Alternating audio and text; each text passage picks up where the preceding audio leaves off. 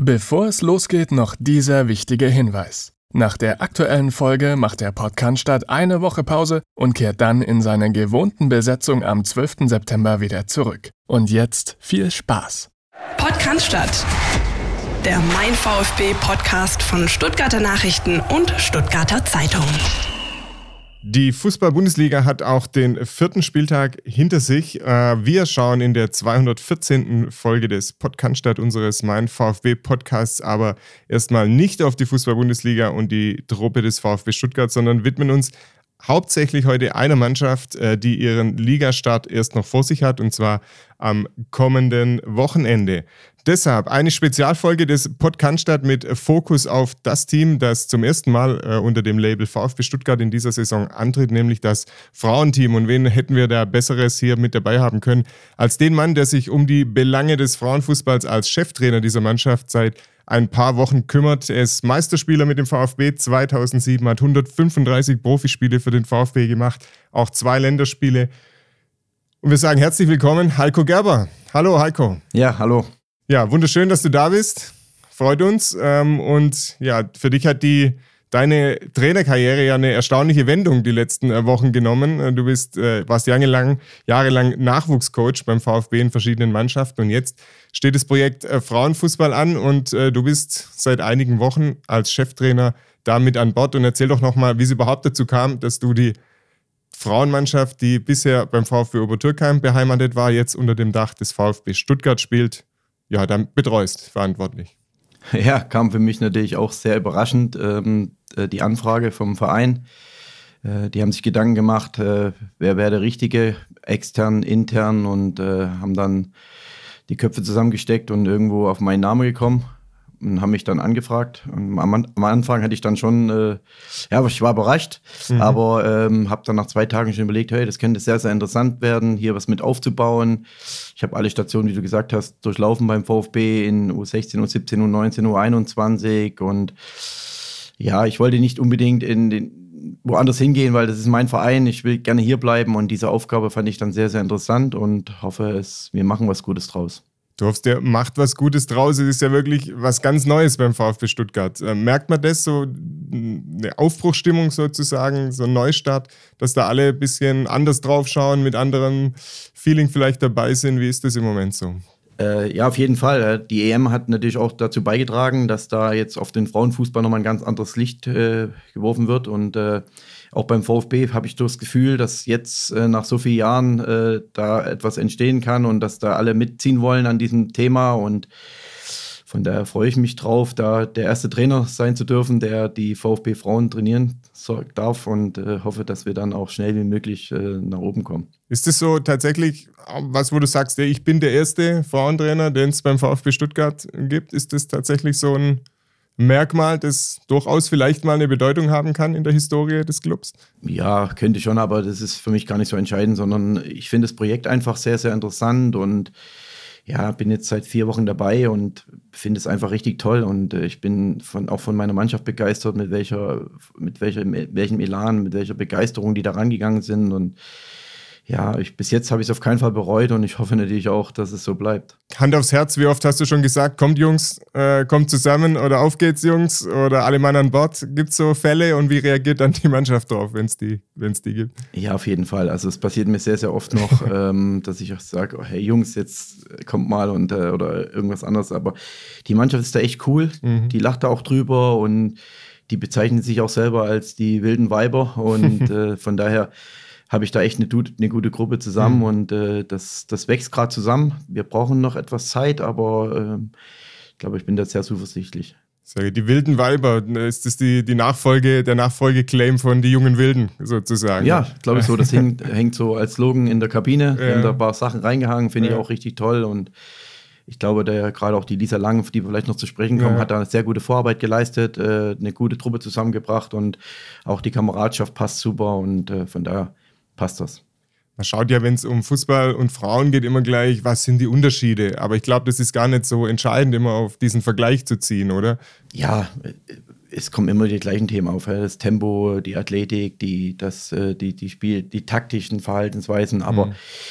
Ich bin wirklich, wirklich beeindruckt die ersten Wochen, was ich da gesehen habe. Also ich habe mir es echt nicht so gut vorgestellt mhm. ähm, und mit welchen Passspiel die, die Mädels da schon agieren und auch taktisch. Wir haben sehr, sehr starkes Defensivverhalten. Wir bekommen ganz, ganz wenig Gegentore. Offensiv müssen wir einfach jetzt in den nächsten Wochen noch Abläufe, Strukturen reinbringen, mhm. aber das, da sind die sehr begeistert dafür und äh, von daher glaube ich, äh, sind wir auf einem sehr guten Weg. Du hast ja die EM angesprochen schon. Ich glaube, die hat ja auch gezeigt, dass äh, wirklich äh, Fußball der Frauen auf einem absoluten Top-Niveau mittlerweile gespielt wird. Ne? Da hat sich in den vergangenen Jahren, glaube ich, schon eine extrem viel entwickelt, fußballerisch, athletisch, in den ganzen Bereichen, die du auch angesprochen hast. Ja, die EM war Wahnsinn, äh, hat sich mega viel entwickelt, das habe ich auch so gesehen. Ich bin jetzt echt noch kein Frauenfußball-Experte, äh, mhm. äh, das muss ich erst entwickeln, da bin ich ehrlich.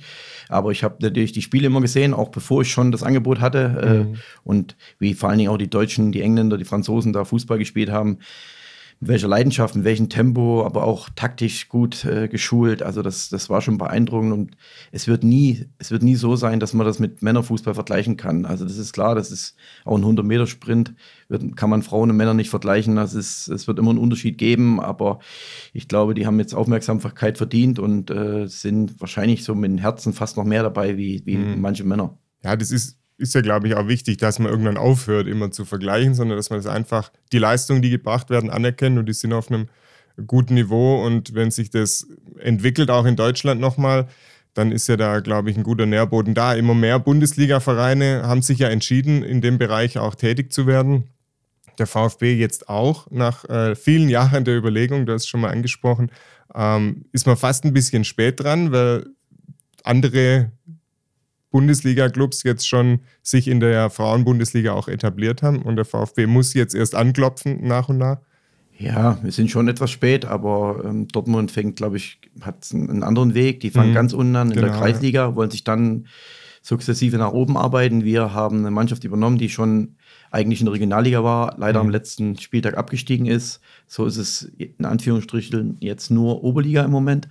Aber ähm, ja, ich glaube, dass das, das, das wird auch noch einige Zeit dauern, bis mhm. wir an, an die großen Mannschaften wie Wolfsburg, wie Freiburg, Bayern, München rankommen. Also das sind alles Erstligamannschaften, die mit hohem Niveau, also wir müssen auch klar im Kopf sein, dass es nicht in zwei, drei Jahren erledigt mhm. ist, sondern vielleicht brauchen wir fünf, sechs, im besten Fall Jahre, weil das muss auch die Infrastruktur um den Verein muss sich entwickeln.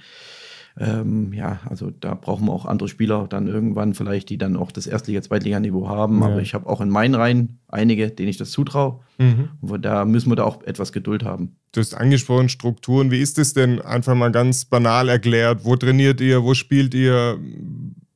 Können Fans kommen zu den Spielen? Wie ist das alles aufgebaut im Moment? Noch so, dass wir noch in Obertürkheim trainieren. Mhm.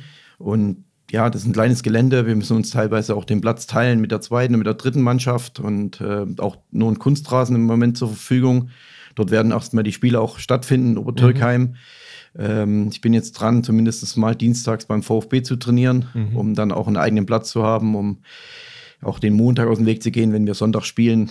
Macht Montag für mich keinen Sinn, da intensiv zu trainieren. Und ich möchte mich auch gern ein bisschen abheben von den anderen Vereinen, von, was die Qualität, was die Inhalte betrifft und äh, um da uns weiterzuentwickeln. Und das sind so alles Sachen, die in den nächsten äh, in der nächsten Zeit sich äh, entwickeln müssen. Mhm. Ähm, Zuschauer können natürlich immer gern kommen. Ich freue mich oder ja. ich hoffe, dass natürlich sehr, sehr viele VfB-Fans mal vorbeischauen, sich das anschauen und dann selber entscheiden können, boah, das ist ja richtig toll, was die, was die Frauen da machen, mit welcher Leidenschaft, wie die da auf dem ja. Platz, die, die, die liegen nicht lange am Boden. Die schreien mhm. zwar, aber stehen wieder auf ja. und also ähm, und ich glaube, dass der eine oder andere dann auch gern nochmal kommen wird äh, beim guten Spiel und ich hoffe, dass wir dann auch in zwei, drei Jahren etwas höhere Liga anbieten können. Mhm.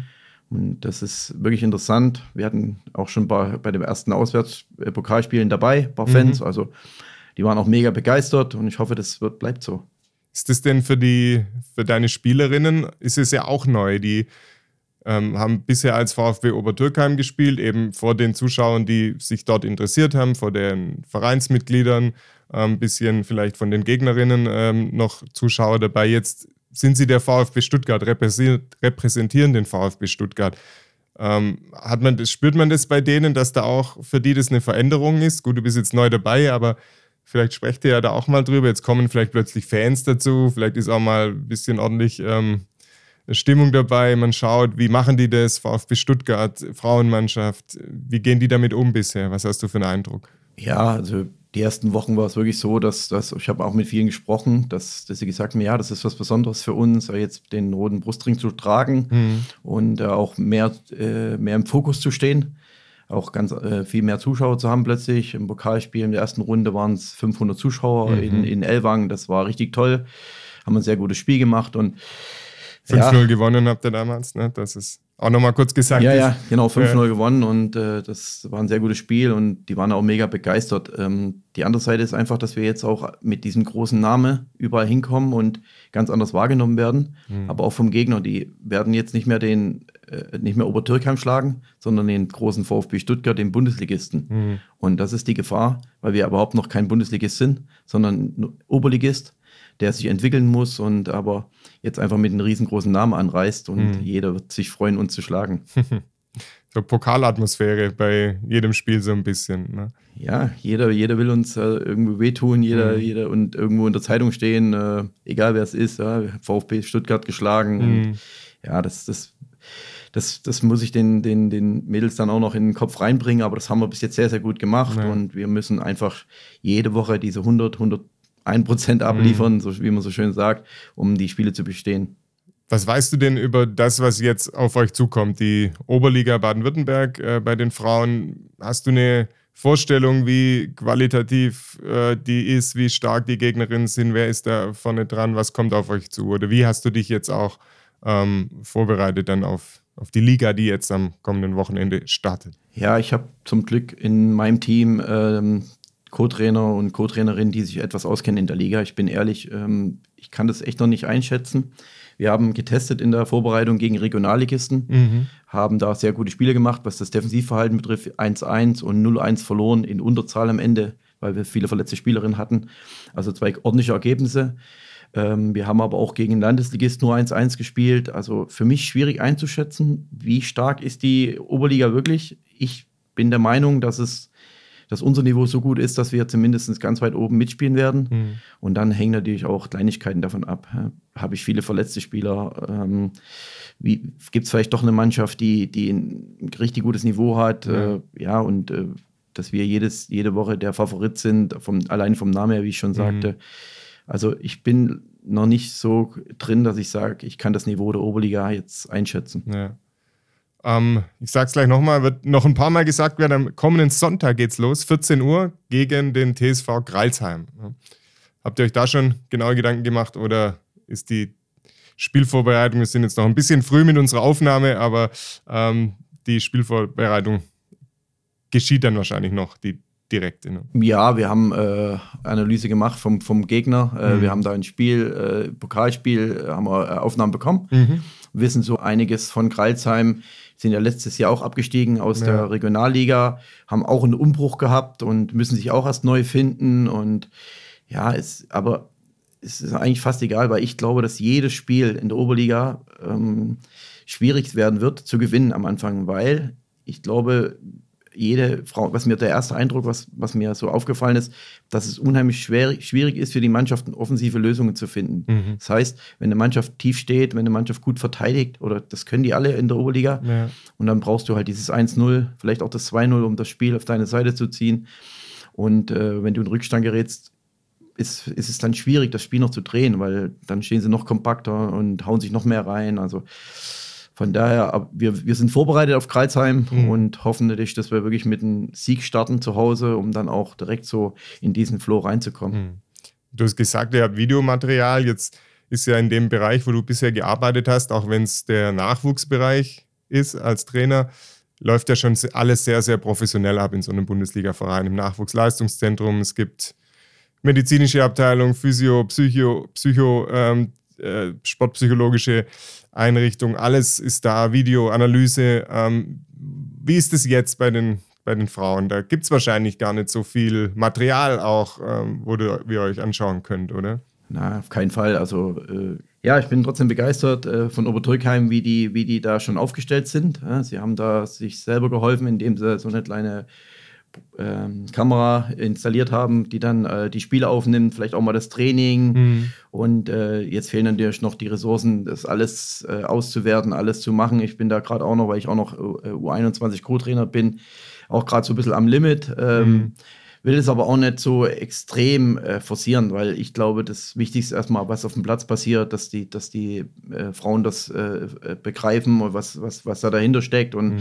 dann umzusetzen und das andere muss ich alles erst entwickeln. Also das, das ist einfach so, dass da die Infrastruktur oder die Bedingungen, ich habe noch keinen Athletiktrainer, ich habe teilweise die Physioabteilung ist nur mittwochs vor Ort, es entwickelt sich alles gerade und ich glaube, umso mehr wir Aufmerksamkeit bekommen, umso mehr wir vielleicht auch Erfolg haben, da können wir das alles nach und nach ähm, da ins, mit ins Boot holen. Aber im Moment soll es auch so sein, wie es ist, weil mhm. es ist familiär noch so ein, das macht mir richtig Spaß, da auch mal zusammenzusitzen nach dem Training mit der zweiten Mannschaft, mit der ersten Mannschaft, einfach noch mal ein bisschen zu quatschen. Ähm, das ist irgendwo richtig toll und das will ich gar nicht so schnell oder will ich überhaupt nicht zerstören. Ja, ja.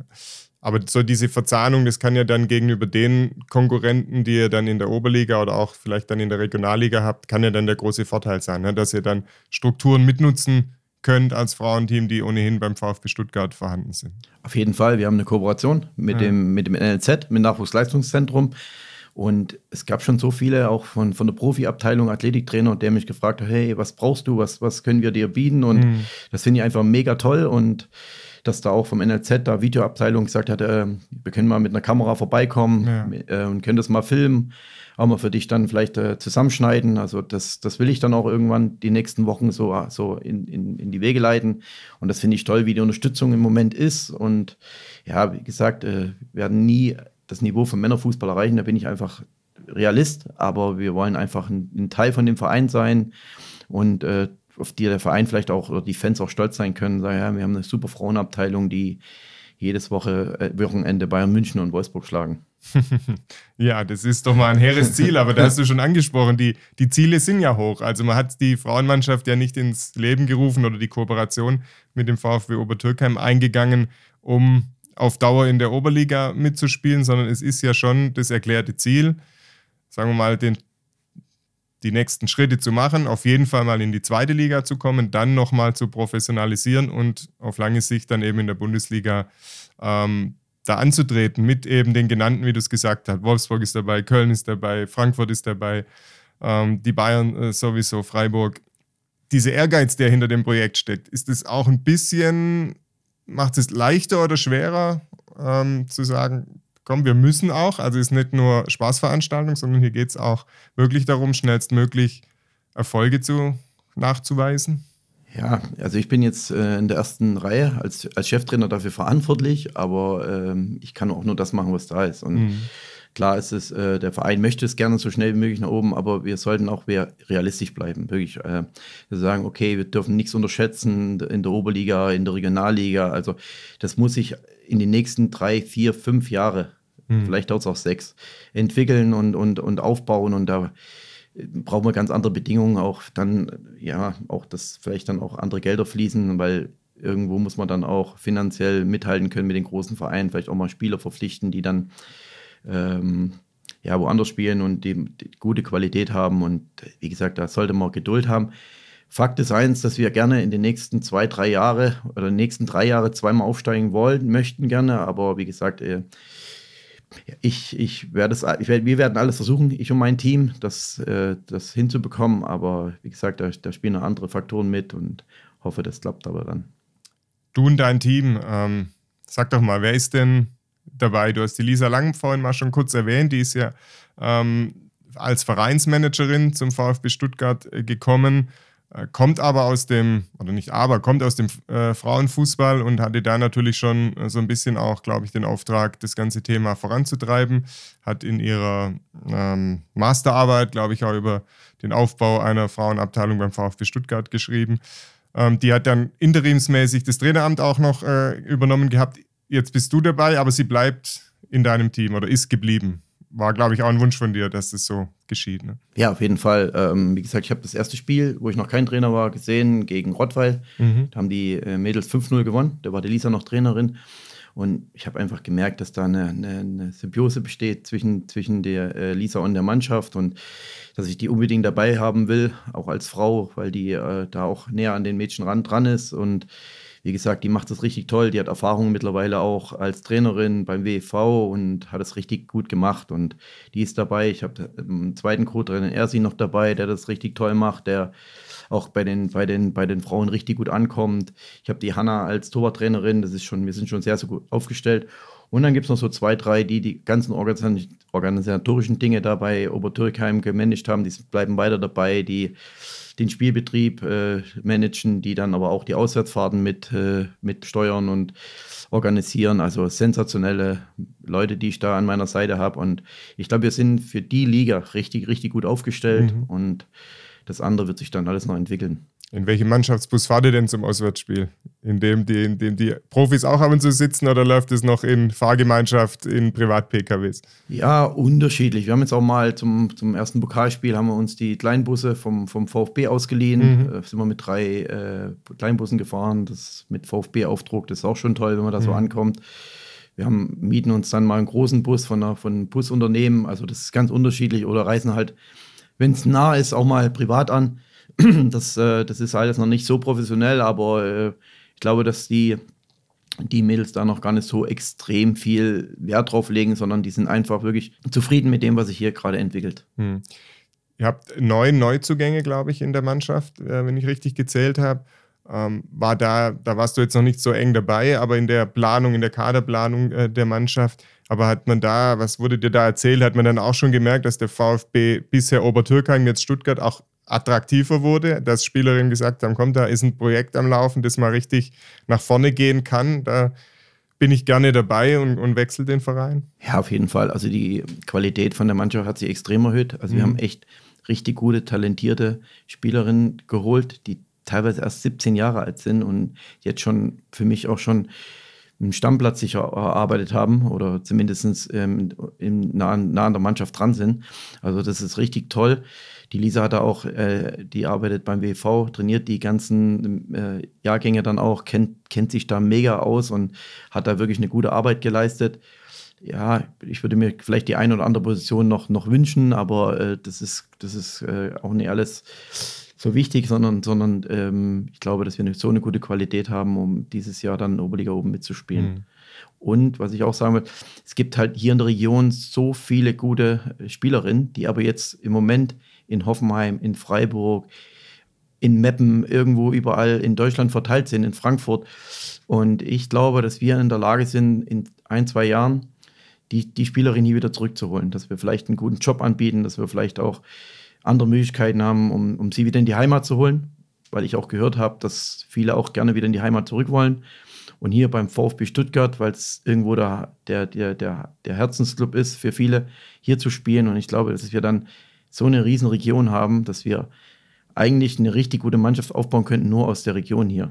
Das war ja auch immer die Diskussionsgrundlage, ne? dass man gesagt hat, hier gibt es eigentlich guten Mädchenfußball, Frauenfußball. Der WV hat da immer viele Talente auch gefördert. Aber dann, wenn es in den aktiven Bereich ging, war eigentlich kein Club mehr da. VfL Sindelfingen hat lange äh, auch mal erste Liga, dann lange zweite Liga gespielt, aber eigentlich so die richtige Perspektive nach ganz oben hat gefehlt. Und da kann ja die, diese Lücke könnte jetzt der VfB Stuttgart auf längere Sicht, mittelfristige Sicht füllen, wie du es gesagt hast. Ja, auf jeden Fall. Also wir haben ein riesen Einzugsgebiet. Es gibt jetzt mit Hegner hier eine Mannschaft, die das auch sehr, sehr gut macht in der Regionalliga, richtig top mitgespielt hat, ähm, mit viel kleineren Mitteln vielleicht, die, die wir irgendwann zur Verfügung haben. Und äh, da bin ich, da sind wir am Anfang noch und aber wir haben so viele Möglichkeiten als der große VfB Stuttgart, der große Name, dann auch äh, Spieler zu ziehen. Aber man muss denen irgendwas auch am Endeffekt was bieten, äh, wenn es ein, ein, ein, ein, guter Job ist, wo sie sagen, okay, ich bin wieder, wie ich sagte, in der Heimat und, und kann hier Fußball spielen. Und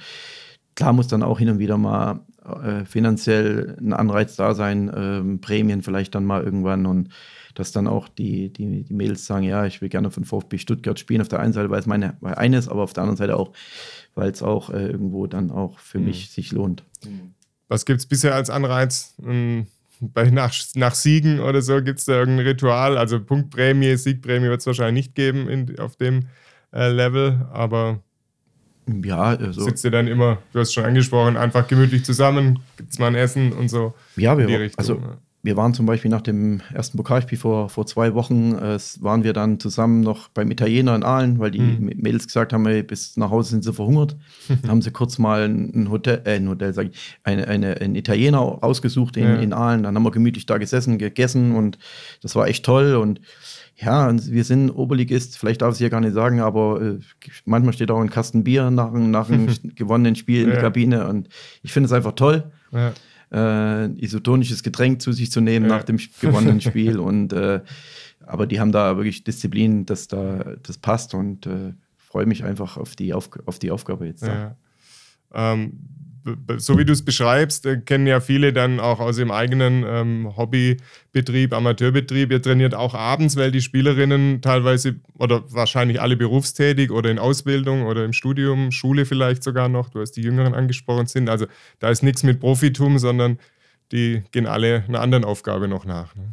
Ja, alle. Also einige zwei sind, glaube ich, beim VfB angestellt, mhm. einige machen Schule, einige arbeiten irgendwo in, in, guten Jobs und so und können dann vielleicht auch das ein oder andere Mal nicht, weil sie Spätschicht haben, zum Training kommen, aber das, wir haben eine super App, wo das dann drinsteht. Ich weiß es rechtzeitig. Auch das ist für mich schon sehr professionell, was die, was die Mädels da abliefern. Äh, wenn mal eine krank wird kurzfristig, das kann beim Fuß Männerfußball genauso passieren. Also das, das sind wir richtig gut aufgestellt. Ja, und wir trainieren im Moment abends halb acht. Das ist jetzt in der jetzigen Zeit noch, noch super. Es ist noch, noch hell und ist auch noch warm. Im Winter kann ich mir das schon schwierig vorstellen dann, aber es ist halt so und äh, wir werden das Beste draus machen und ein bisschen mehr laufen, dann wird man auch warm.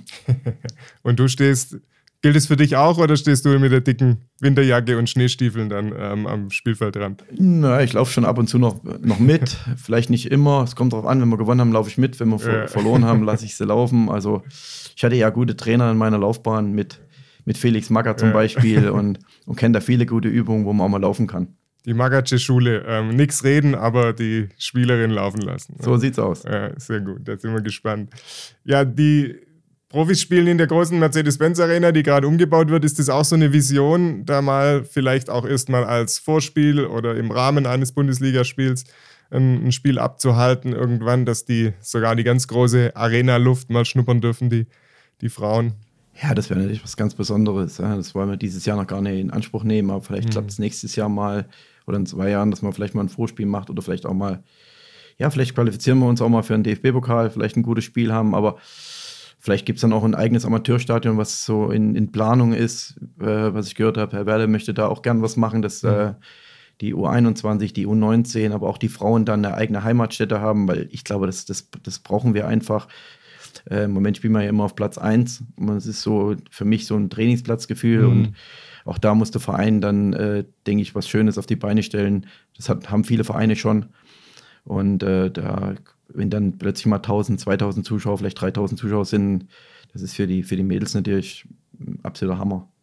Und als Vorschlag mit, der, mit dem Auftritt in der Arena wartet ihr einfach, bis die schön umgebaut ist, dass sie ja, keine ja, Bauruine äh, für euch haben. Ja, passen ja viel zu wenig Zuschauer rein im Moment für genau. uns und muss ja ausverkauft sein. Genau. Äh, ja, also im Moment vielleicht nur als Vorspiel mal äh, denkbar äh, und Vorbereitung vielleicht auch mal oder so. Also es wäre schon, gibt viele Möglichkeiten, mhm. Äh, vielleicht auch auf uns aufmerksam zu machen, aber am besten geht das natürlich mit, mit Erfolgen dieses Jahr. Äh, mit einer guten Saison und ich hoffe, wie, wie gesagt, dass sehr viele kommen werden. Ja, ja nochmal, 14 Uhr, Sonntag, 4. September gegen den TSV Gralsheim geht's los, die Oberliga Baden-Württemberg. Wir wünschen an der Stelle schon mal, wir sind noch nicht am Ende, aber wünschen jetzt schon mal alles Gute für das Projekt, für den Saisonstart und äh, viel Spaß vor allem weiterhin bei der spannenden Aufgabe dir, Heiko. Wir kommen ähm, zum, zur Arena, haben wir schon angesprochen. In der Mercedes-Benz Arena spielt am kommenden Wochenende die Bundesligamannschaft des VfB und zwar gegen den FC Schalke 04. Heiko, deine Erinnerungen an den FC Schalke 04? Was sind die ersten spontanen?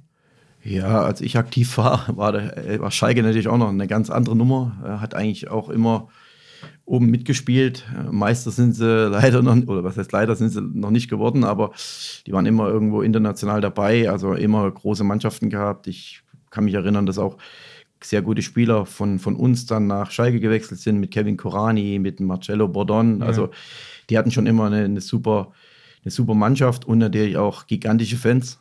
Das muss man echt, echt sagen, da im Ruhrpott, was da, was da abgeht und wie die jetzt auch vielleicht etwas leiden müssen oder gelitten haben die letzt, im letzten Jahr, zweite Liga und jetzt wieder aufgestiegen sind. Und für mich immer noch vom, vom, vom Namen her ein sehr, sehr großer Verein. Kennst du deine Bilanz gegen Schalke, deine VfB-Bilanz gegen Schalke in der Zeit, wo du beim VfB aktiv warst? Boah, nee, Was glaubst du? Ich würde sagen, ziemlich ausgeglichen. Also ich habe mal nachgeschaut, acht Niederlagen, Oh, oh. drei Unentschieden und fünf Siege. Ja, Also nicht ganz ausgeglichen. Nicht ganz ausgeglichen, Ja, aber ein ganz wichtiger Sieg war dabei. Und zwar im Jahr 2001, 12. Mai. Krasimir Balakov schießt das 1 zu 0 und hat euch damit äh, den Klassenverbleib damals gesichert. Erinnerst du dich an das extrem wichtige, glaube auch mit viel Druck beladenem äh, Spiel damals? Ja, das kann ich mich wirklich noch sehr gut erinnern. Wir haben äh, in den acht Jahren, als ich hier beim VfB bin, eigentlich jedes Jahr international uns qualifiziert, Ja. außer in diesem Jahr. Ähm, wir waren im Pokal sehr weit gekommen, wir waren international weit, aber in der Liga hat es irgendwo nicht so äh, funktioniert und sind dann einfach hinten reingerutscht. Und äh, ja, und Krasimir hat dann das 1-0 kurz vor Schluss gemacht. Und das war auch sehr, sehr wichtig, weil wir dann nach, nach Frankfurt mussten am letzten Spieltag. Da haben wir dann auch verloren, da hätten wir gewinnen müssen. Und von daher war das dann auch sehr, sehr wichtig. Und aber ich erinnere mich trotzdem insgesamt an eine sehr erfolgreiche Zeit, als ich aktiv war, weil wir waren, wie gesagt, zweimal Internet, zweimal Champions League und ansonsten immer für die internationalen Plätze qualifiziert. Du hast für den VfB, wenn ich das richtig nachgeschaut habe, 199 Bundes nee, du hast insgesamt 199 Bundesligaspiele gemacht, davon 132 äh, für den VfB Stuttgart. Warum hat es denn für das 200. Äh, nicht gereicht? Hast du keinen Trainer äh, mal bestechen können, dass du sagt, komm, ich brauche noch das 200. Ja, ich finde die Zahl auch cool irgendwo, aber ähm, ja, dafür ist der Armin Fee verantwortlich. Okay. Äh, Spaß beiseite, aber in dem Jahr, als wir Meister geworden sind, Ja. ähm, war ich auch schon 35, war dann öfters schon nicht mehr am Kader, was ich auch akzeptiert habe. Ähm, war dann vier, fünf Mal, sechs Mal war ich im Kader. Hätte ich mir gewünscht, die eine Minute noch zu bekommen. Armin hat mir dann mal irgendwann gesagt, er hat es nicht gewusst. Okay. Aber wie gesagt, ist auch jetzt nicht so schlimm. Ich finde Ja. die Zahl 199 dann irgendwie, irgendwie auch cool und zwei Länderspiele noch dazu. Das das auch ein Riesenerlebnis gewesen für mich und von daher denke ich, ähm, ist es eine ordentliche Karriere gewesen mit den Qualitätsmerkmalen, die ich hatte, äh, habe ich es eigentlich sehr weit be Mhm. gebracht. Aber hat eure, euer Verhältnis nicht nachhaltig belastet, Armin Fee und deines? Oder dass er die nicht auf dem Schirm gehabt hat, dass du noch ein Spiel brauchst, um die 200 zu Nein, nein, auf, kein, auf keinen Fall. Also ähm, wir, wenn wir uns heute treffen, äh, reden wir und lachen drüber eigentlich Ja. auch so. Wir sind zusammen deutscher Meister geworden. Das ist eine tolle Zeit. Er hat, er hat das richtig toll gemacht damals und, und wir als Team auch. Und das werden wir nie vergessen. Mhm. Die Meisterschaft ist wahrscheinlich, da brauche ich wahrscheinlich gar nicht nachfragen, auch wenn du jetzt nicht die Riesenspielanteile in diesem Jahr hattest, ähm, das Erlebnis schlechthin, was man dann, was du auf Vereinsebene dann hattest. Ne? Das war absoluter Wahnsinn. ne? Wir waren acht Spieltage vor Schluss irgendwo auf Platz vier äh, und gewinnen dann die letzten acht Spiele alle.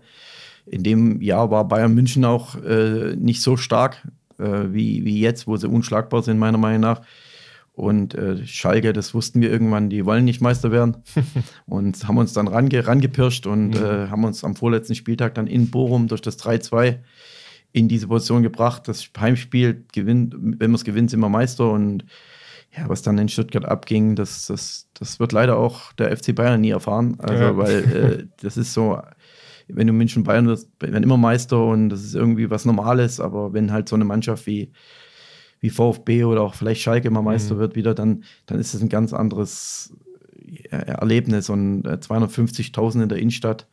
Also ich habe heute noch Gänsehaut. Ihr habt ja relativ lang gebraucht vom Stadion äh, bis in die Innenstadt. Ne? Ich hab, wir haben vor ein paar Jahren mal zum zehnjährigen äh, Jubiläum haben wir eine große Multimedia-Reportage gemacht. Da bin ich mit dem Timo Hildebrand zusammen, sind wir die Strecke nochmal abgefahren und der hat mir dann immer gesagt, oh, hier sind wir nicht mehr durchgekommen und hier, da musste ich mal bei der Feuerwehr kurz aufs Klo, weil wir sind ähm, nur, wir wollten eigentlich schon in der Stadt sein nach einer Stunde, waren aber nur bis zur Feuerwehr in Cannstatt gekommen und, und solche Dinge. Also es war schon sehr, sehr beeindruckend damals. Ne? Ja, wir waren fünf Stunden unterwegs, glaube ich. Ja. Und äh, das ein oder andere Bier ging ja auch schon. Ja. Und du weißt ja, wenn du mal einmal anfängst, dann, Ja. dann muss man ab und zu eine Pause machen. die Schleuse offen ist, dann ja, und schwierig. dann auch nochmal 100.000 äh, Fans in, in, auf, dem, auf, auf dem Schlossplatz, Ja. die auf uns gewartet haben. Und auch das ist einfach beeindruckend, was der VfB für Fans hat und die auch in schlechten Zeiten immer wieder ins Stadion kommen, 50.000 und immer wieder zum Verein halten. Vielleicht auch mal unzufrieden sind, das ist ganz mhm. normal, aber das ist einfach mega beeindruckend, was, was die Stadt, was, die, was der Verein eigentlich für ein Umfeld hat für Fans. Und da ist nochmal eine Parallele zum FC Schalke in dieser Meistersaison. Ihr habt 0-1 verloren gegen den FC Schalke in der Rückrunde. Und ab dann habt ihr alle diese acht Spiele, die du angesprochen hast, habt ihr dann alle gewonnen. Also war ja, das nochmal der Knackpunkt für die Wende. Dann. Ja, wir haben Schalke das, den Sieg geschenkt, um die in Sicherheit zu wiegen. und sind dann, nein, wir, also wir sind mal Sehr ehrlich, clever. wir ja. sind mal ehrlich, wir wollten ja. gar nicht, also wir wollten eigentlich nicht Meister werden. Das war kein Thema in dem, in dem Moment, überhaupt kein Thema. Spieltage vor Schluss. Wir wollten international dabei sein, wenn es geht, Champions League, aber dass wir dann, dann nochmal so rankommen und ja, da hat vieles zusammengepasst. Mhm.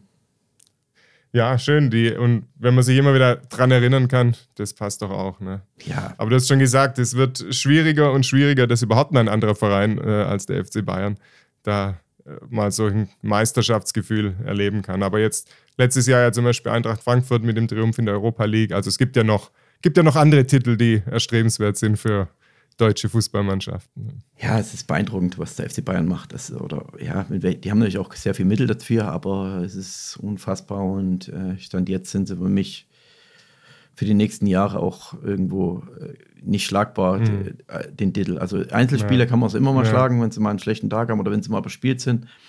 Aber ich, ja, Dortmund versucht es immer wieder, macht es auch gut, haben auch gute Spieler, aber irgendwo ist der FC Bayern der FC Bayern und äh, wird dann auch jedes Jahr hochverdient deutscher Meister.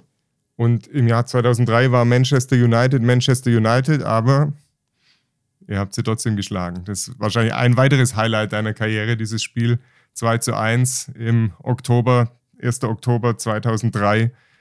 Du bist eingewechselt worden für Philipp Lahm. Kannst du dich da auch noch lebhaft dran erinnern an dieses Spiel? Ja, auf jeden Fall. Also das ist auch eine meiner Highlights. Ähm, ich habe damals dann die letzten 25 Minuten etwa, glaube ich, gegen Cristiano Ronaldo gespielt, der nur der 17 Jahre alt war, ja. den noch keiner so auf dem Schirm hatte. Wurde nur als Riesentalent angekündigt. Und ich habe ihn dann die letzten 25 Minuten auch also irgendwo im Schach gehalten, mhm. habe äh, noch einen Angriff mit eingeleitet zum, zum Elfmeter, wo wir dann eigentlich noch einen Elfmeter verschießen. Ja. Ähm, Fernando Mera, glaube ja. ich. Aber das war auch ein Spiel, was im Endeffekt auch, also Manchester United war damals die Nummer eins in Europa mhm. mit Van Nistelrooy, mit Brian Gig, Ryan Giggs, mit sonst wen alles. Also es war unfassbar, was die von der Mannschaft hatten. Die war auch, auch irgendwo unschlagbar und wir haben hochverdient dann 2-1 zu Hause gewonnen und auch die Stimmung im Stadion war damals, es ist wahrscheinlich für mich die beste Stimmung, die, die es jemals gab im, im VfB-Stadion. Mhm. Obwohl es dann noch kein reines Fußballstadion war, ne, war die Stimmung gigantisch. Das, ja, ja, die Massen haben sich einfach auf dieses Spiel gefreut, ja. wollten einfach sehen, wie können wir Manchester United einfach nur Paroli bieten ja. und haben sie dann irgendwo besiegt und das meiner Meinung nach verdient. Du hast äh, gesagt, Cristiano Ronaldo, noch keine so richtig auf dem Schirm, aber nach den 25 Minuten hast du gewusst, ähm, da kann einer richtig was. Und auch wenn du es gut gemacht hast und ihn da ein bisschen in den Zaum gehalten hast. Ja, war zu sehen. Und ja. äh, damals gab es noch nicht so das, das Mega-Internet, das war alles schon wussten über ihn, aber er wurde als Megatalent aus Portugal kam er und äh, das, das, das hat man in Ansätzen schon, ich habe auf der Bank gesessen am Anfang, habe ich das gesehen, in welchem Tempo, welche Dynamik. Aber er war bei weitem noch nicht so weit wie dann fünf Jahre später. Wahrscheinlich hätte ich da äh, Probleme gekriegt gegen ihn, aber ich konnte auch mal im richtigen Moment auch mal dazwischenhauen und mhm. äh, hatte Unterstützung mit Silvio Meissner und äh, noch anderen Spielern, die dann haben wir das zusammen geregelt und wie gesagt, äh, hatte keine Aktion mehr, so wie ich mich erinnern kann und war, war natürlich ein super Spiel. Also richtiges Timing bei dir für das Spiel gegen Cristiano Ronaldo. Ja. Nichts, genau. Nicht zehn Jahre später äh, irgendwie. Ja, kenne ich, kenn ich so viele von sich behaupten, dass, ja. er, dass er gegen Cristiano Ronaldo gewonnen haben. Ja. Und ihn quasi noch Schachmatt gesetzt ja. haben, äh, über weite Strecken. Also ich habe das Gefühl, das war damals so. Ja. Wir schauen uns äh, die Videoaufzeichnung ja. hinterher nochmal an. Ja, du hast vorhin schon mal kurz angesprochen, neben den Highlights äh, mit dem Verein gab es noch zwei Spiele mit der Nationalmannschaft. Konföderationenpokal 1999. Äh, schönes Erlebnis, auch wenn die Spiele damals weniger erfolgreich äh, gelaufen sind. Ja, ähm, es war für mich was ganz Besonderes, weil ja, es war ein bisschen, bisschen Glück, dass ich da mit, mit dabei sein durfte weil jede Mannschaft durfte nur drei Spieler stellen. Ähm, einige waren verletzt und dann ist man vielleicht in Deutschland, war ich vielleicht in Deutschland in dem Moment nur Nummer 40 hm. von der Qualität und bin aber auch mit reingerutscht, da bin ich auch ehrlich und äh, haben dann trotzdem Spieler wie Lothar Matthäus dabei gehabt. Wir haben Michael Ballack als junger Spieler äh, dabei gehabt, äh, Mehmet Scholl, um nur einige zu nennen. Also wir hatten keine, keine Gurkentruppe dabei. Und Horst Held. Horst Held war auch dabei, ja, genau. Der dann später, mit dem ich dann später noch zusammengespielt ja. habe und auch noch sehr guten Kontakt habe.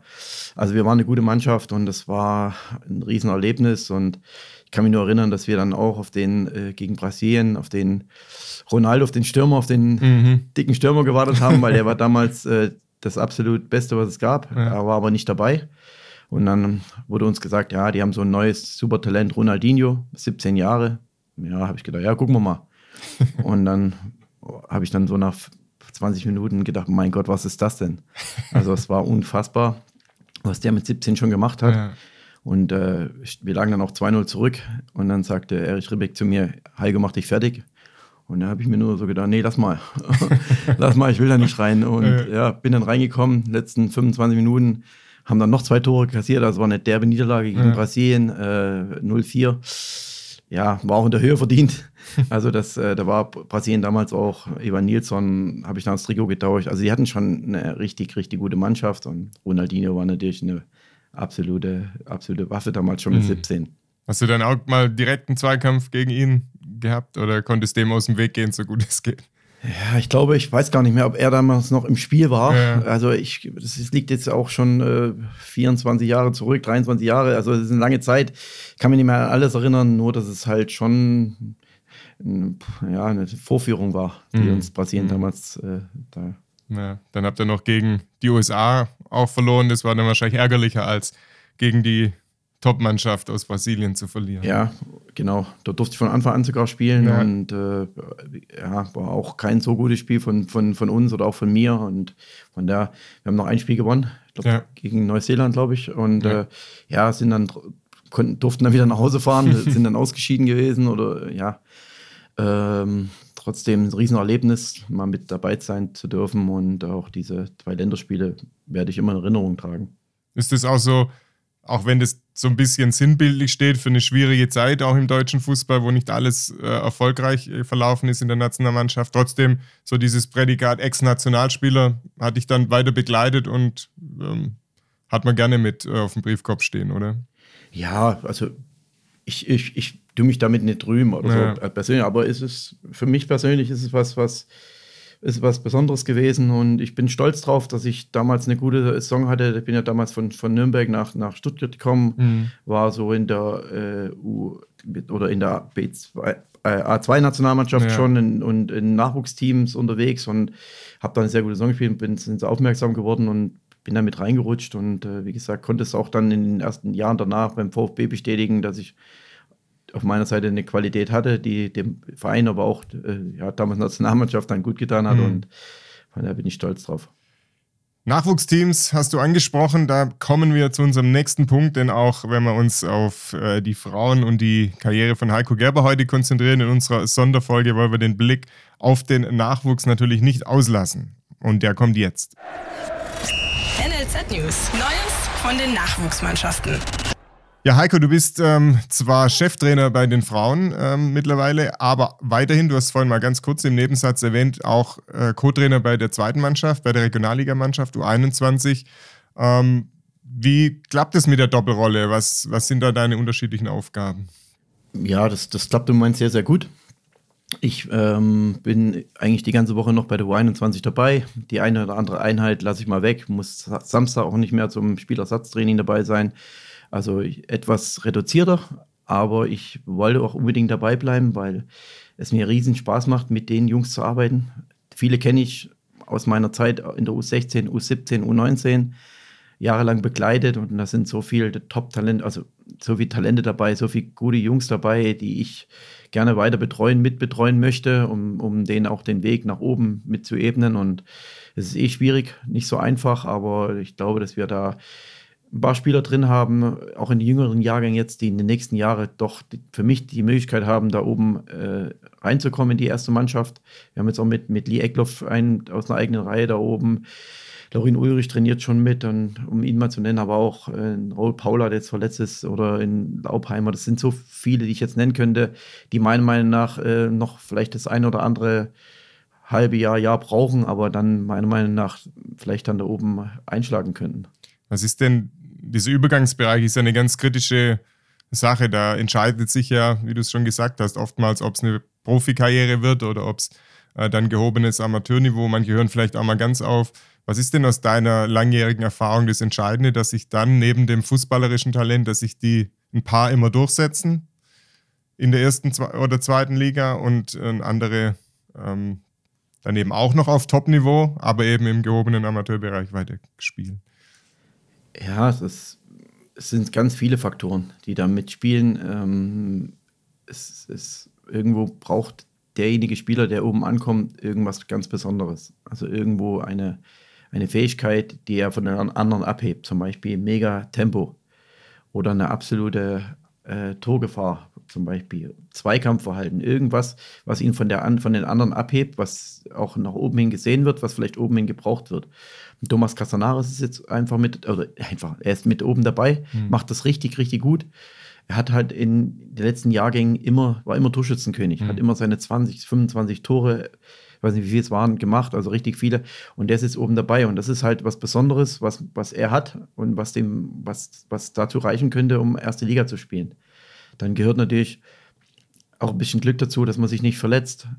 Es gehört aber auch Eigenantrieb dazu, mhm. dass, dass man jeden Tag noch mehr aus sich rausholt und nicht zufrieden ist mit dem, was, was, was, weil es kommen immer wieder neue dazu. Es kommen auch mittlerweile sehr viele äh, Spieler aus dem, aus dem Ausland dazu, die mhm. richtig gut ausgebildet sind, aus Frankreich, aus England, egal woher. Also da nicht stillzustehen, ist extrem wichtig und da muss man die Eigen, Eigenmotivation haben und äh, an sich zu arbeiten, auch äh, kritisch zu sich selber zu sein, sagen, okay, das fehlt mir noch, da kann ich arbeiten. Also es sind so viele Faktoren, aber ich glaube, dass wenn du was ganz Besonderes hast, so eine besondere Fähigkeit, äh, dann, dann glaube ich, äh, könnte es reichen, zumindest für zweite, mhm. erste Liga. Und dann musst du noch irgendwo einen, einen Förderer haben, der, der an dich glaubt, der das sieht, was du kannst. Also der dich dann auch mitnimmt und, und dir die Chance gibt und auch mal äh, Geduld hat mit dir. Also das sind, es gibt so viele Spieler, die irgendwann hier den Sprung nicht geschafft haben und jetzt irgendwo international spielen oder mhm. national spielen bei guten Vereinen. Also man braucht auch bei den einen oder anderen das andere ja mehr. Brauchst vielleicht auch einfach mal dann das Glück, dass auf deiner Position gerade eine Lücke entsteht. Ne? Wir sehen zum Beispiel in Bernd Leno, der hat eine Karriere gemacht. In dem Moment, wo er beim VfB hätte aufrücken können, war eben Sven Ulreich derjenige, auf den man gesetzt hat. Und so Beispiele gibt es ja dann auch immer wieder. Ne? Ja, auf jeden Fall. Also das, es gibt Positionen, also wahrscheinlich zentrale Mittelfeld, das ist bei jedem Verein irgendwo doppelt, dreifach, vierfach, fünffach naja. besetzt, aber ein schneller Flügelspieler zum Beispiel, äh, das wird immer gern gesucht oder ein in, in kopfballstarker Innenverteidiger, der jeden Zweikampf gewinnt. Also wir haben da in jedem Bereich was zu bieten im Nachwuchs mhm. ja, und dann, äh, ja, dann kommt man halt oben an und der ist halt so ein, so ein erfahrener Profi wie ein Mafropanos, der seinen Platz natürlich nicht hergeben mhm. wird. Mhm. Und da muss man sich halt durchbeißen und vielleicht auch mal Geduld haben, Glück haben. Und ja, dann bin ich der Meinung, dass in, vielleicht dann mit 22, 23, weil sie die Jahrhunderttalente, die mit 19 spielen, die gibt es halt nur alle fünf, alle zehn Jahre mal. Ja. In Timo Werner oder in in Kimmich, die dann so, so Knabri, die ich ja alle trainiert habe, mhm. die ich alle mit ausgebildet habe, also mit ausgebildet, ja. mal als Betonung, ähm, die ich alle gut kenne. Und äh, da war es auch nicht immer zu sehen, mhm. dass, dass die dann so eine Karriere machen. Aber so ein Kimmich wahrscheinlich, dass das, was du angesprochen hast, so diese absolute Wille, sich immer zu verbessern, den, den hat der natürlich verkörpert, wahrscheinlich schon in der Jugend.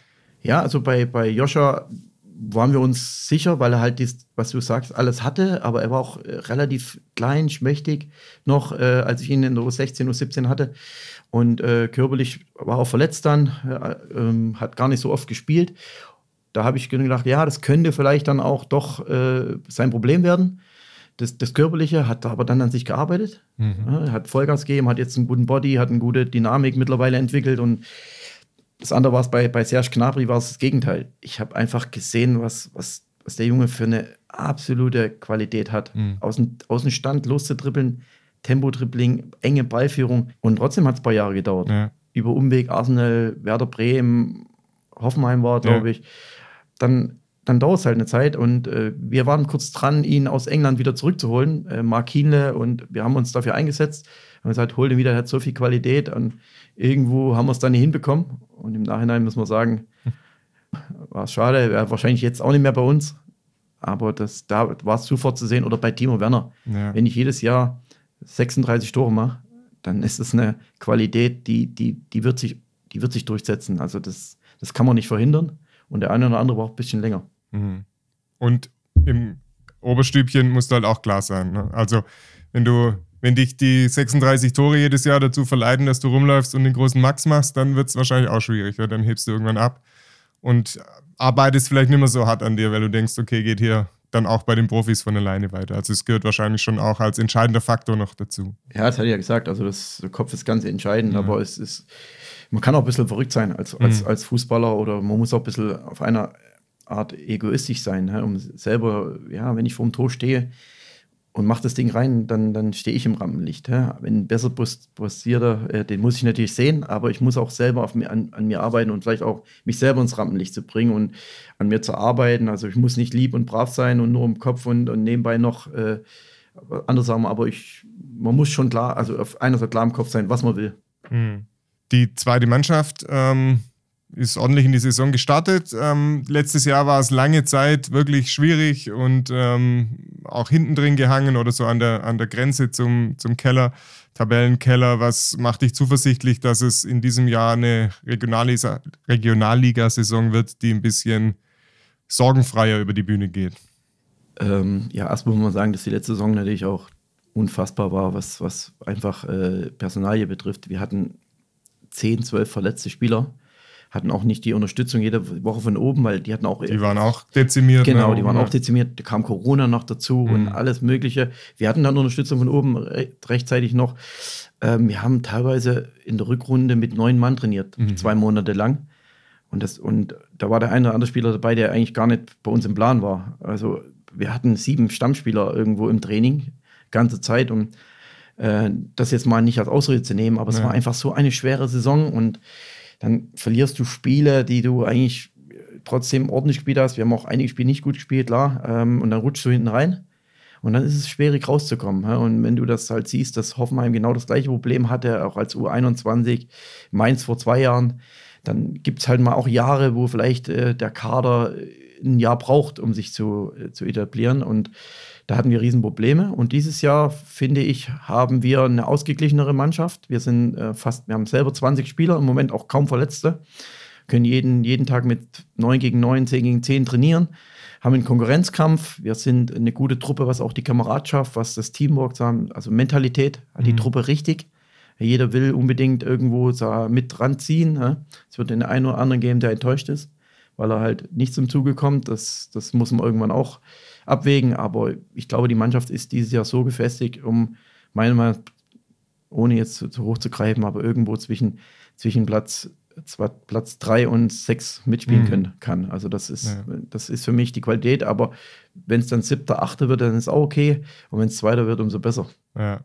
Aber es, so wie du über den Nachwuchs sprichst, wie du über diese Mannschaft aussprichst, für dich absolut auch nach wie vor noch die richtige Entscheidung in dieser Übergangsmannschaft festgehalten zu haben, die mal eine U23 war, jetzt eine U21 äh, hier in der Regionalliga. Auf jeden Fall. Also es brauchen, die Spieler brauchen noch einfach noch das, diese ein, mhm. zwei Jahre aus U19 nach oben. Man kann mittrainieren oben, aber man wird nicht spielen. Wo soll ich dann spielen? Also mhm. das ist so wichtig. Dazu kommt noch, dass einige Spieler, die oben vielleicht jetzt wie Aidonis äh, noch nicht zum Zug kommt, äh, bei uns unten Spielpraxis sammeln kann. Also es ist für mich schon extrem wichtig, ob es dann finanziell unbedingt äh, ein Plus ist am mhm. Endeffekt. Das weiß ich nicht. Also wir haben es über den Nachwuchsleistungszentrum immer geschafft, auch äh, Spieler zu entwickeln, die sehr viel Geld gebracht haben. Das ist vielleicht die letzten Jahre nicht mehr ganz so, aber ich glaube, dass wir wieder auf einem guten Weg sind. In der U15, 16, 17, 19 sind echt richtig, richtig gute Talente. Und äh, da wird es auch gelingen, den einen oder anderen wieder nach oben zu bringen, hoffentlich zu halten beim VfB, aber vielleicht auch wieder Geld zu generieren. Hm. Man hat ja jetzt gesehen, zuletzt in den letzten Wochen beim sogar beim Weiterverkauf Thilo Kehrer, Bernd Leno, Timo Werner nochmal zurück nach Leipzig, hat der VfB immer nochmal mitverdient. Also das unterstreicht ja das, was du auch sagst. Ne? Einerseits eine sportliche Hilfe, wenn man sie gut ausbildet, die Jungs. Hm. Andererseits dann eben auch ein, ein, finanzieller Gewinn, wenn man sie dann gut verkauft und vielleicht sogar nochmal und nochmal ähm, mitverdient an diesen Solidaritätszahlungen im Transfergeschäft. Ja, dann schauen wir aufs Wochenende. Am Samstag 15 Uhr beim FC Rot-Weiß Koblenz spielt die U21. Am Samstag schon um 12.30 Uhr die U19 gegen den SV Darmstadt 98, quasi wieder direkt vor dem Bundesliga-Duell. Und die U17 spielt bereits um 11.30 Uhr, aber auswärts beim SSV Jan Regensburg. Jan Heiko, wenn wir auf deine Trainerkarriere nochmal schauen, die begann quasi 2010 beim VfB in diversen Nachwuchsteams, hast du schon gesagt. Und dann hast du auch den Fußballlehrer gemacht, die Ausbildung 2016, 2017. Da habe ich mal geschaut, wer da alles dabei war. Ähm, der den Abschluss dann auch gemacht hat. Ein paar Leute mit Kickers, Stuttgarter Kickers, ähm, weiteren äh, Stationen dann, zum Beispiel Ramon Germann, der heute SGV Freiberg trainiert in der Regionalliga. Wir haben den früheren Kickers-Coach Tomasz Kaczmarek und den Ex-Kickers-Spieler Thorsten Ziegner. Also viel blaues Blut in dem Trainerlehrgang damals. Und was ich auch gesehen habe, Stefan Leitl, heute bei Hannover 96 und ein ehemaliger VfB-Cheftrainer Tim Walter. Ja. ja. Die waren alle dabei. Wir waren äh, eine coole Truppe ja. damals. Wir hatten nicht so den ganz großen Namen dabei wie ja. die letzten Jahre davor, vielleicht mit Effenberg, mit Scholl und so. Das, äh, das hatten wir diesmal nicht dabei. Und äh, das hat aber vielleicht war es umso besser, weil das hat die Truppe einfach richtig gut zusammengeschweißt. Das ist ein intensives Jahr dieser Fußballlehrer. Mhm. Also richtig hat keiner so richtig Bock, jeden, jede Woche dahin zu fahren und sich da hinzusetzen mit 40, 50 Jahren oder 35 Jahren, je nachdem, so unterschiedliche Alter, nochmal zu lernen, nochmal alles so sich äh, erklären zu lassen, wie Fußball funktioniert. Ja. Aber es war richtig toll, eine gute Truppe und von daher haben wir das sehr gut hinbekommen und äh, haben alle, alle bestanden auch in dem Jahrgang. Hast du auch so, gibt es ja immer die berühmten Fahrgemeinschaften, Tedesco, Nagelsmann, mit wem bist du immer hingekurvt? Also ich bin mit, mit Ramon Germann ja. zusammen und auch äh, Zweitligatrainer im Moment, äh, der Michael Schiele ja. in, in, in Braunschweig. Mhm. Ähm, wir sind, haben uns dann immer, also Ramon und ich haben uns in, äh, in Stuttgart getroffen und haben dann auf der Autobahn Pretzfeld haben wir den Michael okay. Schiele noch mit eingeladen. Ja. Und äh, Ramon ist immer gefahren und wir zwei haben gelernt. Äh, hinten drin nochmal. Ja, ja, doch. Wir haben dann nochmal versucht, alles äh, für die, für die, für die ja. Klausuren und so, wie, so wie in der Schule nochmal ja. so uns gegenseitig abzufragen. Also es war, war eine lustige Fahrt. Rückzu haben wir dann meistens äh, an der Tankstelle was getrunken, weil wir einfach von der Woche so kaputt waren und dann nach Hause. Und Ramon musste nichts lernen, oder? Ramon war, ist Lehrer. Ja. Ramon ist Lehrer, der, der hat auch gelernt, ja. weil man muss ja auch Sachen, die abgefragt werden, aber der konnte es einfach viel besser als wir. Ja. Der, der hat da so seine Mindmap gehabt, Mindmap mhm. gehabt und äh, hat es richtig gut gemacht. Und ja, ich und Micha, wir mussten schon äh, ja, wieder so intensiv das äh, auswendig lernen, mhm. trainieren und ja, war auch mal eine gute Erfahrung wieder. Und Tim Walter, der hat sich ja hier als sehr dominanter, selbstbewusster, lauter Typ äh, präsentiert. War der da auch so im Trainerlehrgang?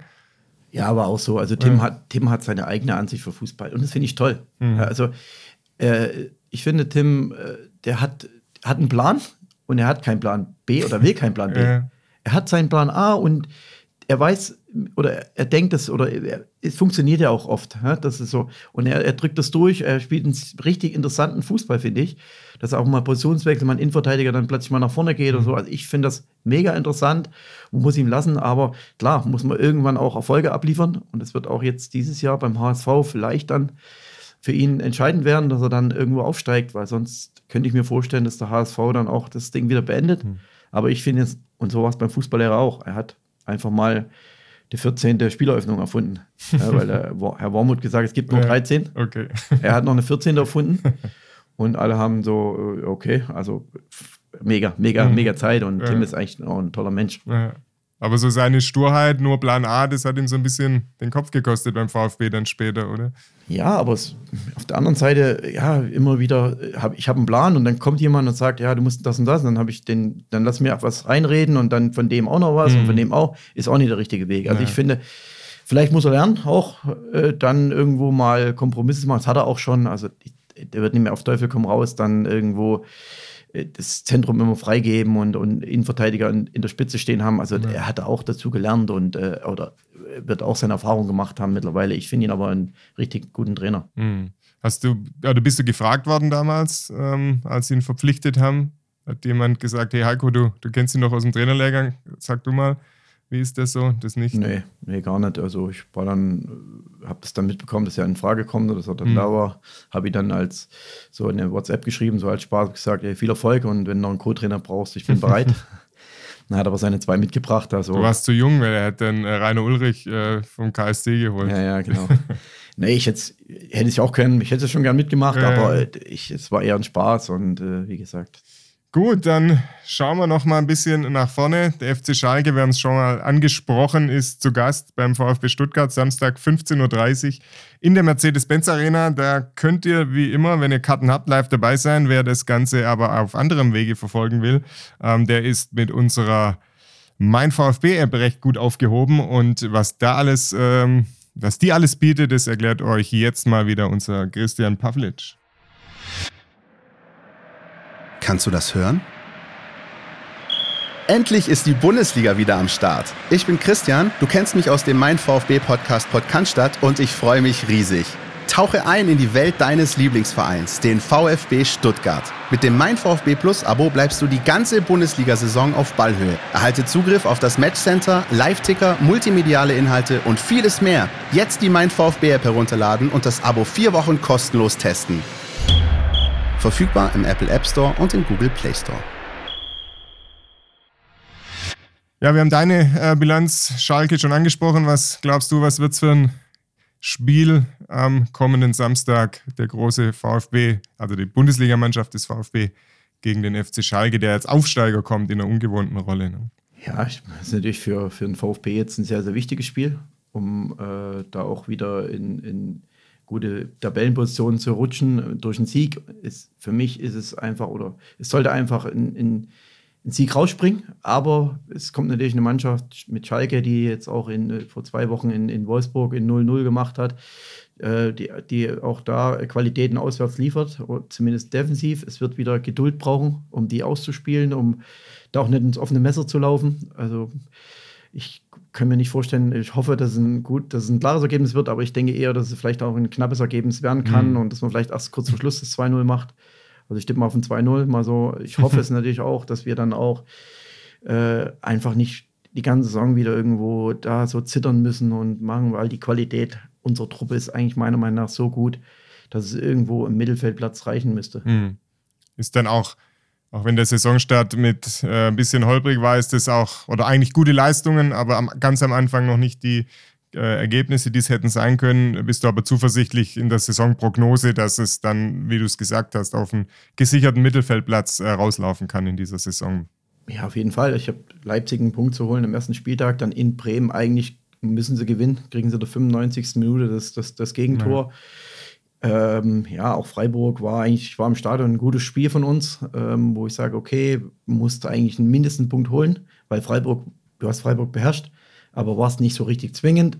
ja, und jetzt kommt halt mit Schalke eine Mannschaft, wo du sagst, okay, der Anspruch, den wir haben mit unserer Qualität, äh, einen Aufsteiger zu schlagen, ohne die zu unterschätzen, bin ich eigentlich ziemlich zuversichtlich, dass, dass die Qualität auch äh, dafür reichen müsste, irgendwo Platz Platz 6 bis, 6 bis 12, ohne mich direkt, direkt nahe ja. also festzulegen. Ja, und was ähm, spieltechnisch, taktisch auf den VfB zukommt und worauf es ankommt im Spiel gegen den FC Schalke, das erklärt wie immer unser VfB-Taktikexperte Jonas Bischofberger. Die Mein VfB Taktiktafel. Hier geht's ins Detail. Mit Schalke 04 erwartet den VfB Stuttgart eine ganz ähnliche Aufgabe wie in der letzten Woche in Köln und auch in einigen anderen bisherigen Spielen. Ähm, es geht wieder gegen eine Pressingmannschaft mit Viererkette, ähm, falls sie nach dem 1 zu 6 gegen Union bei ihrem System bleiben. Schalke hat eben auch ein sehr druckvolles Mittelfeldpressing, aus der sich die Mannschaft dann nach vorne orientiert, ähm, viel Druck macht und im Endergebnis auch einfach sehr viele Kilometer abreißt. Im 4 zu 3 1 rücken dann die Außenspieler eher, eher in die Mitte ein und die Außenverteidiger äh, machen dann sehr viel Druck über die Flügel, so ähnlich wie Köln es auch schon gemacht hat. Und in der Offensive kommt Schalke wiederum über das Umschaltspiel, ähm, überbrücken das Mittelfeld sehr schnell, sie bauen wenig über die Sechser auf und schlagen sehr viele Flanken. Ähm, agieren da offensiv einfach ähnlich wie Freiburg und Köln es auch schon gemacht haben. Allerdings hat Schalke bislang deutlich größere Schwächen gezeigt als diese beiden Teams. Ähm, das Pressing ist eigentlich ganz gut und konsequent, aber dieses nach vorne verteidigen ist für die Restverteidigung natürlich schon ein bisschen riskant und die hat sich da in der Absicherung bislang nicht so souverän gezeigt. Ähm, gerade beim 1 zu 6 gegen Union, wenn man sich die Situationen anschaut, wo sie die Gegentore bekommen haben, sind das meiste eigentlich aller Weltsituationen, die man als Pressingmannschaft ein bisschen in Kauf nehmen muss und auch eigentlich wegverteidigen können muss. Ähm, um diese Schwäche auszunutzen, muss der VfB einfach möglichst viele Angriffe fahren, ähm, schnell umschalten, auch mal lange Bälle einstreuen vielleicht, um einfach da den Druck ähm, hochzuhalten. Wobei dahingehend die Sperre von Pfeiffer und die Situation von Kalajdzic natürlich nicht optimal sind. Jedenfalls geht es darum, schwierige Situationen für die Schalker äh, Abwehr zu provozieren und das ebenso häufig wie möglich. Was man allerdings auch gesehen hat bislang, ist, dass Schalke auf jeden Fall mithalten kann in den Spielen, dass sie ganz gut drin sind, dass sie auch starke Mannschaften wie Gladbach zum Beispiel nerven können. Ähm, in der Offensive können sie gut mit ihren langen Bällen aufrücken, die dann Terodde zum Beispiel auf die einlaufenden Flügelspieler verlängert.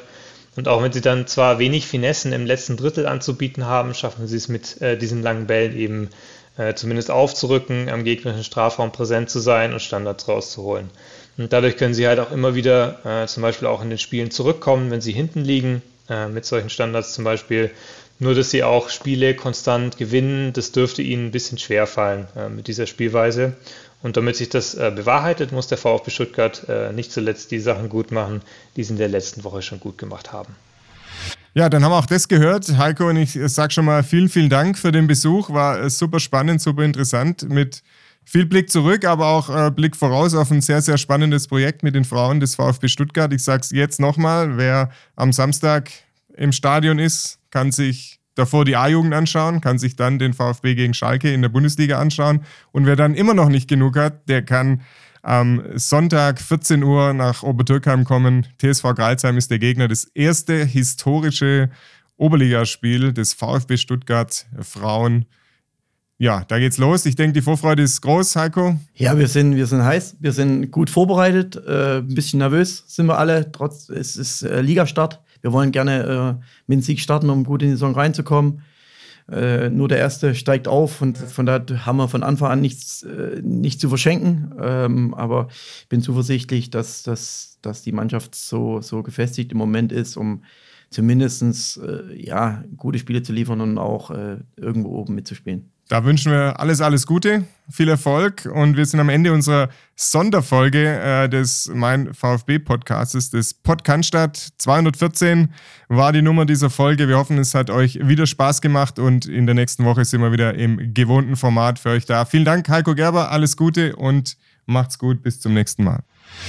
Danke, dass ihr auch diese Woche wieder dabei wart. Der Podcast macht jetzt eine Woche Pause und kehrt dann am 12. September wieder mit der gewohnten Besetzung zurück.